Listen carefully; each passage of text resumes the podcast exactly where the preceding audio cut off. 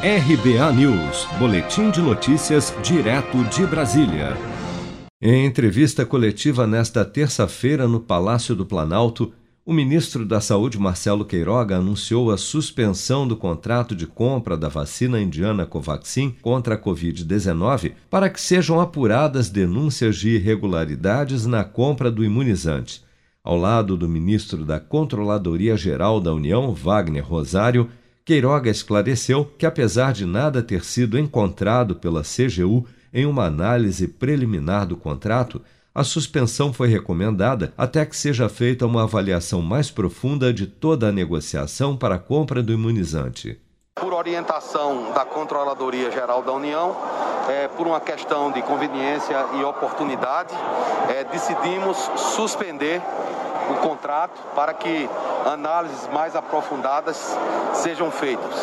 Por outro lado, é, o Ministério da Saúde vai fazer uma apuração administrativa para verificar todos os aspectos é, da temática que foi suscitada a partir da, do final da semana passada. Em seguida, o ministro da Controladoria Geral da União, Wagner Rosário, afirmou ainda durante a coletiva que a estimativa é que a apuração deverá durar no máximo 10 dias. A gente suspendeu por uma medida simplesmente preventiva, visto que existe denúncias de uma possível irregularidade que não conseguiu ainda ser bem explicada pelo denunciante.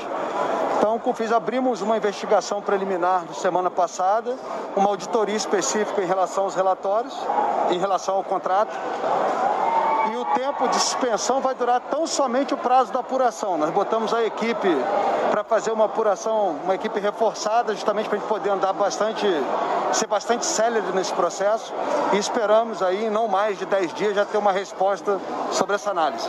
A compra de 20 milhões de doses da vacina indiana Covaxin contra a Covid-19 é alvo de denúncias do deputado Luiz Miranda que declarou em depoimento à CPI da Covid no Senado na semana passada que seu irmão, Luiz Ricardo Miranda, que é servidor de carreira do Ministério da Saúde e coordenador da área de importação de insumos na pasta, haveria lhe relatado indícios de superfaturamento e tráfico de influências na compra de doses do imunizante.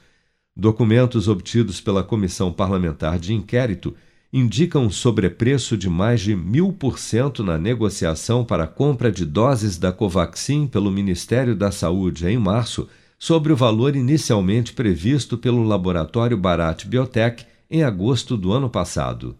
Se você quer começar a investir de um jeito fácil e sem riscos, faça uma poupança no Sicredi. As pequenas economias do seu dia a dia vão se transformar na segurança do presente e do futuro. Separe um valor todos os meses e invista em você. Poupe com o Sicredi, pois gente que coopera cresce. Com produção de Bárbara Couto, de Brasília, Flávio Carpes.